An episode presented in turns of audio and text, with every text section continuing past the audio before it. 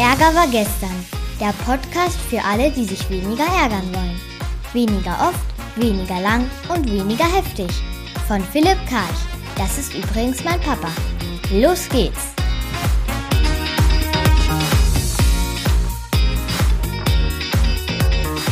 Diese Woche im Anti-Ärger-Podcast von verbotenen Affenlauten ist die Bezeichnung Du Arschloch genauso gravierend wie ein Uga Uga.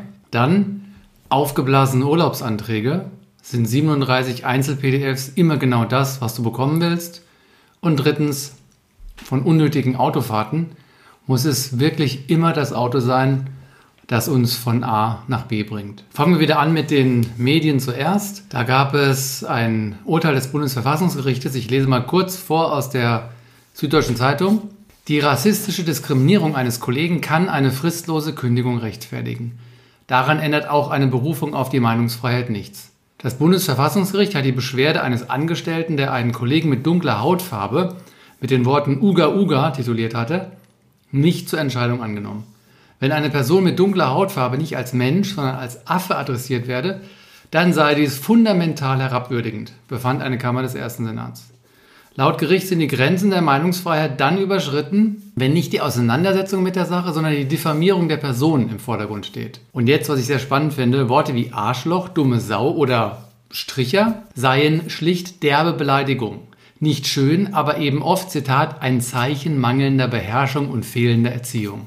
Affenlaute gegenüber einem Menschen mit dunkler Hautfarbe zu äußern, geht dem Gericht zufolge über diese Ebene hinaus und sendet ganz andere Botschaften. Dass man jemanden nahezu als einen geistig minder bemittelten Primaten ansehe, dass Hautfarbe ein bestimmender Faktor menschlicher Fähigkeiten sei, dass man Menschen mit dunkler Hautfarbe als geringwertig verachte. In diesem Kontext werde die Beleidigung zur Selbstoffenbarung eines Rassisten. Dass der Kläger sich hinterher nicht entschuldigt habe, bestätige nur, dass es sich hier nicht um ein Spontanversagen, oder ein Ausrutscher gehe, sondern um eine Manifestation einer rassistischen Grundeinstellung. Ich fand das einfach nur spannend, der hier nochmal den Unterschied zwischen einer normalen Beleidigung in Anführungszeichen, also dumme Sau, Arsche und so weiter, und dann einer rassistischen. Das ist eine derbe Beleidigung, ist ein Zeichen mangelnder Beherrschung oder fehlender Erziehung.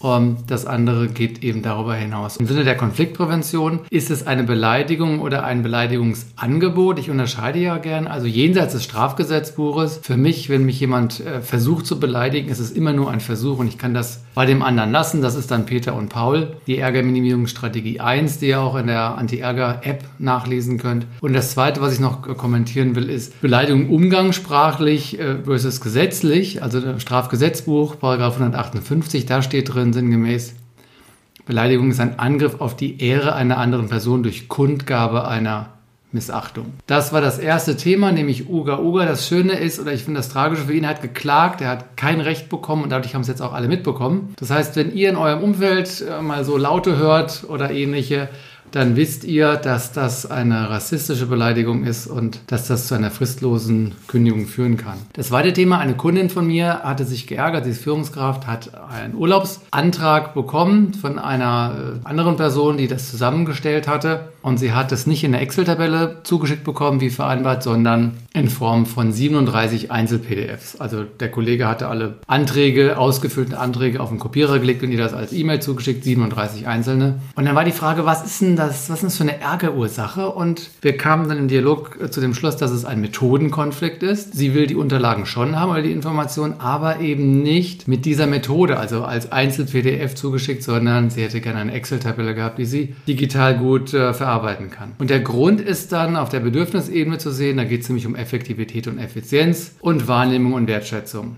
Denn die hatten eine Vereinbarung gehabt, der Kollege hat die aber nicht eingehalten und für sie entsteht jetzt mehr Arbeit und sie fühlt sich eben auch nicht wahrgenommen wertgeschätzt. Wie kann sie jetzt diesen Ärger kleiner machen? Mit Minimierungsstrategien, zum Beispiel Peter und Paul. Sie kann das komplett drüben lassen und sagen, das ist also ein Mensch, der es sich im Zweifelsfall so einfach macht. Das hat nichts mit ihr zu tun. Das ist eine Selbstaussage dieser Person. Oder sie kann äh, Reframing anwenden und sagen, wofür ist das gut, was sie hier lernt? Ja, sie hat ihn noch nicht ausreichend gebrieft. Sie hatte eine Vereinbarung mit ihm gemacht, sie hatte sich darauf verlassen, aber es war leichtsinnig oder gutgläubig gewesen. Also sie hat es nicht geschafft, mit ihm eine Vereinbarung auszumachen, die er auf jeden Fall einhalten würde. Oder das Entwicklungsquadrat, was für eine Kompetenz steckt hinter diesem Verhalten, die sie vielleicht so nicht hat, also wo sie in den Neid kommt. Ja, und dann kamen wir zu dem Schluss, dass der Typ sich erlaubt, sehr pragmatisch zu sein, also sehr effizient.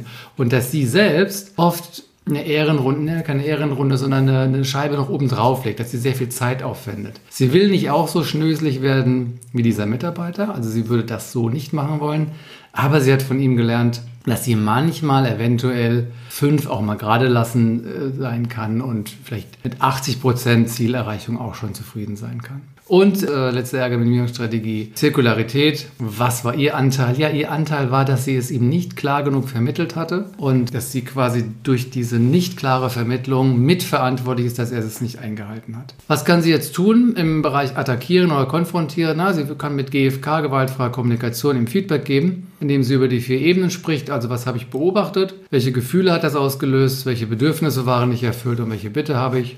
Können wir das mal kurz durchspielen? Ja, lieber Kollege, kurze Rückmeldung. Du hast mir diese 37 PDS geschickt. Ich merke, dass ich da, dass da bei mir Ärger ist und eine Traurigkeit und eine Angst, dass sich das wiederholt und auch eine Ohnmacht, weil in dem Moment kann ich ja nichts tun. Ah, das liegt daran, dass mein Bedürfnis einfach Verbindlichkeit, Verlässlichkeit war. Ich war davon ausgegangen, dass du das so einhalten würdest.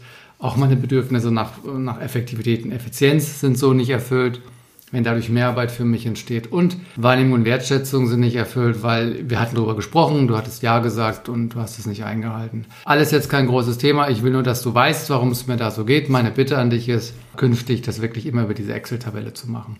Gut, und wenn das dann nicht geht, dann würde ich ein zweites Mal eine Rückmeldung geben und das wäre für mich dann auch ein Abmahnungstatbestand, wenn jemand also willentlich eine Vereinbarung wiederholt nicht einhält, würde ich so weit gehen. Das war das zweite Beispiel aus dem Kundenbereich und das dritte Beispiel von der UNO, die hat einen CO2-Rekord äh, gemeldet. Ich zitiere da kurz aus der Nachricht, noch nie seit Beginn der Industrialisierung wurde so viel Kohlendioxid in der Atmosphäre nachgewiesen wie im vergangenen Jahr. Hoffnung auf deutliche Besserung durch Corona-Shutdowns gibt es wenig. Und jetzt als Zahlenwert, die Treibhausgase in der Atmosphäre haben einen Rekordwert erreicht. 2019 sei im globalen Durchschnitt erstmals seit Beginn der Industrialisierung die Marke von 410 ppm Kohlendioxid in der Atmosphäre erreicht worden. Und als ich das so gelesen habe, dachte ich so an die ganzen Autofahrer, Autofahrerinnen, die ich immer wieder sehe, wenn ich äh, jogge hier in Berlin. Und ich frage mich jedes Mal, ist diese einzelne Autofahrt wirklich absolut erforderlich und notwendig? Ist die mit dem eigenen Überlebenswunsch verbunden oder ist das doch eher eine Komfortentscheidung, eine letztlich selbstfürsorgliche und aus meiner Sicht fragwürdige Entscheidung. Das war so ein Ärger in meiner, den ich, das ist ein Ärger, den ich immer wieder spüre, wenn ich dann jogge und die Autofahrer sehe, Autofahrerinnen, meistens sitzt dann auch nur einer da. Und ich denke mir, welchen Preis würdest du zahlen, wenn du mit der Straßenbahn fahren würdest? Ja, du würdest in der Kälte stehen, du müsstest länger warten und ja, du musst einen Preis zahlen, definitiv. Und welchen Nutzen hättest du oder wir? Tja, wir würden weniger CO2 in die Umwelt blasen. Und da frage ich mich, was jeweils so die Entscheidung des Homo economicus ist, wenn er sich für die individuelle Autofahrt entscheidet. Ich meine, es gibt Ausnahmen, Krankenhausfahrten, äh, Taxifahrten in der fremden Stadt, wo man vielleicht was dunkel ist, man Angst hat. Also ich meine, jeder wird woanders sagen, das ist jetzt notwendig. Ich hoffe nur, dass wir insgesamt als Gesellschaft da immer weniger mit den Benzinautos durch die Gegend fahren. Wenn ich mich aber dann der Ohnmacht und Trauer dann zuwende, dann geht der Ärger auch weg und wer weiß, wo der Weg noch hinführt. Das war der Podcast diese Woche. Es ging um Uga Uga, also die Affenlaute. Es ging um 37 PDFs statt einer Excel-Tabelle und um die Gefahr oder die Sorge, die ich habe mit dem vielen CO2. Bis nächste Woche und alles Gute. Das war eine neue Folge von Ärger war gestern, dem Podcast von Philipp Karch. Hat dir die Folge gefallen? Ärgerst du dich jetzt weniger oder ärgerst du dich jetzt sogar noch mehr? Der Podcast geht auf jeden Fall weiter und wenn du magst, bist du wieder dabei. Bis dahin, viel Spaß mit all den Ärgerangeboten.